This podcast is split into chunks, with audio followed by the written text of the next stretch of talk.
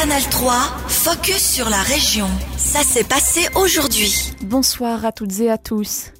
Martin Schloup passe le témoin. L'agriculteur de Schupfen a présidé le Grand Conseil bernois pendant une année. Le député UDC s'est dit fier du devoir accompli, mais soulagé que cela soit terminé. La présidence a représenté un taux d'occupation de 60%. Il n'a pas pris de vacances durant ce mandat. Martin Schloup revient sur cette expérience en tant que premier citoyen bernois. C'est avec un œil qui pleure et un œil qui rit que je regarde en arrière sur ma période de présidence du Grand Conseil. D'un côté, c'était très fatigant, j'avais beaucoup de rendez-vous et presque plus de temps pour moi. Mais on le sait quand on relève ce défi et ça m'a plu aussi. D'autre part, j'ai vécu beaucoup d'événements formidables et j'ai fait la connaissance de nombreuses personnes. J'ai également apprécié de diriger les sessions. Officiellement, Martin Schloup quittera son poste de président du Grand Conseil le 5 juin. Son successeur sera probablement le député du centre Francesco Marco Rappa de Bertou. Canal Alpha s'attaque à la concession détenue actuellement par Télébilingue. Le conseil d'administration de Canal Alpha a dévoilé hier soir avoir déposé deux candidatures pour les futures concessions de télévision régionale. La raison, à l'avenir, le Jura bernois ne fera plus partie de deux concessions, mais seulement de la concession comprenant la région biennoise. Une décision du département fédéral de la communication.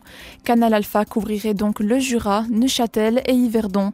Sa petite sœur Canal B serait créée pour le Jura bernois Bienne, le Zélande et le district fribourgeois du lac.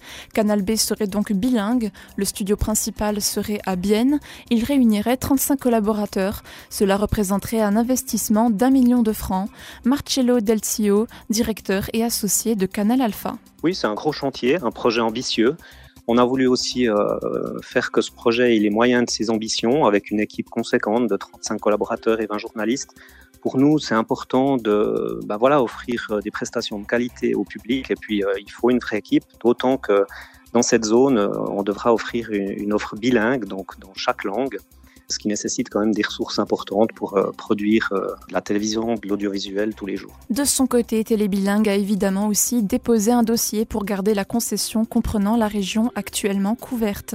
Avec les 480 000 francs supplémentaires promis dans cette nouvelle concession, les forces journalistiques pourraient être fortement augmentées. Télébilingue, déjà implanté dans la région et surtout déjà bilingue, possède là un argument de poids. Le directeur des programmes de la chaîne, Laurent Viss. Moi, je pense que c'est vraiment un sacré argument. On a des gens qui habitent dans le Jura bernois, on a des gens qui habitent dans le Seeland. Ils font de la télévision pour leur région. Ils connaissent les gens, ils connaissent les coutumes. Et tout ça, je crois que c'est vraiment non négligeable euh, par rapport à cette région très spéciale où le Jura bernois, par exemple, est vraiment pas la même chose que le Zéland. Les gens sont différents, mais les gens du Zéland s'intéressent pour le Jura bernois ou les gens du Jura bernois s'intéressent pour le Zéland. Et c'est ça la force de Télébilingue, d'être une sorte de fédérateur dans cette région pour ramener tous les gens ensemble. Une décision devra donc être prise ces prochains mois. L'Office fédéral de la communication doit attribuer les concessions pour une période de 10 ans au début du dernier trimestre de cette année la ville de Bienne incite sa population à faire preuve de plus d'égard envers l'environnement. La municipalité lance un programme d'incitation intitulé Climat et énergie. L'idée est d'encourager la population à réduire de manière significative les émissions de gaz à effet de serre à Bienne. Des mesures d'encouragement sont conseillées aux Biennoises et Biennois par la commune. Les particuliers qui appliqueront ces concepts dans la cité zélandaise recevront une contribution financière de la municipalité. Par exemple, parmi les mesures, un concept de mobilité est conseillé pour un inciter la population à moins utiliser les véhicules motorisés.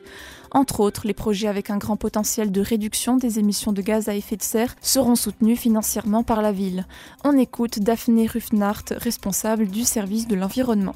Pour nous, c'est vraiment le but. Le conseil municipal a décidé de soutenir des, des projets avant-garde. C'est que si des citoyens ou des organisations biennoises ont une bonne idée et puis aimeraient lancer un projet qui réduirait vraiment nettement les gaz à effet de serre sur les territoires biennois ou à l'extérieur, eh ben, euh, la ville de Bienne est prête à financer ces projets jusqu'à 20 000 francs.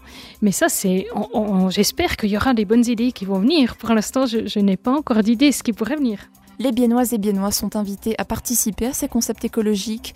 Le formulaire de demande de subvention est disponible sur la page internet de la ville de Bienne. Seules les demandes entièrement remplies et signées seront traitées. Ce programme Climat et énergie débutera le 1er juillet 2023. Les Nuits jaunes, un roman qui explore le milieu de la prostitution. À travers les pages de cet ouvrage, les lecteurs et lectrices sont plongés au cœur de la nuit biennoise et découvrent des témoignages de travailleuses du sexe. Aucune fiction, que des histoires vraies. C'est Sabrina Palladino, auteure biennoise, qui met en lumière cette profession très controversée dans son livre. Elle a réalisé son ouvrage sur la base de nombreux échanges avec des prostituées qui exercent à Bienne. Ce sujet a toujours provoqué de l'intérêt chez elle. Sabrina Palladino. Alors c'est quelque chose qui était, euh, j'imagine, euh, à l'intérieur de moi depuis longtemps. Euh, J'étais déjà très intéressée à la peinture du XXe siècle, notamment Modigliani, Lautrec et tous ces artistes peintres qui allaient dans les bordels pour peindre des, des prostituées. Et par la suite, étant une personne qui lit beaucoup, j'ai découvert les grands classiques comme Nana, La Maison Tellier, Boule de Suif et tous ces romans qui parlent de prostitution et c'est un sujet qui naturellement en fait me fascinait plus que autre chose. Et est-ce que vous pouvez donc nous parler de votre livre, dans quel genre il s'inscrit, puis comment est faite sa structure? Ben, c'est peut-être sa particularité, c'est que c'est pas de la littérature, c'est pas du journalisme, c'est pas de la sociologie, mais en même temps, c'est un peu de, c'est un peu de tout ça. Après, c'est au moment du processus d'écriture ou même au moment du processus créatif, moi, j'ai pas forcément pensé à, à rentrer dans un cadre. Je pense que j'étais dans cet élan aussi de, de vouloir écrire et par la suite, je me suis rendu compte que, enfin, je ne pouvais pas correspondre à une ligne éditoriale spécifique. C'était un extrait de l'écrivaine biennoise Sabrina Palladino. Son livre Les Nuits jaunes est dès à présent disponible en librairie.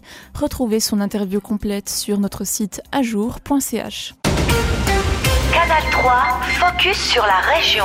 Aussi disponible en podcast sur Spotify et Apple Podcast.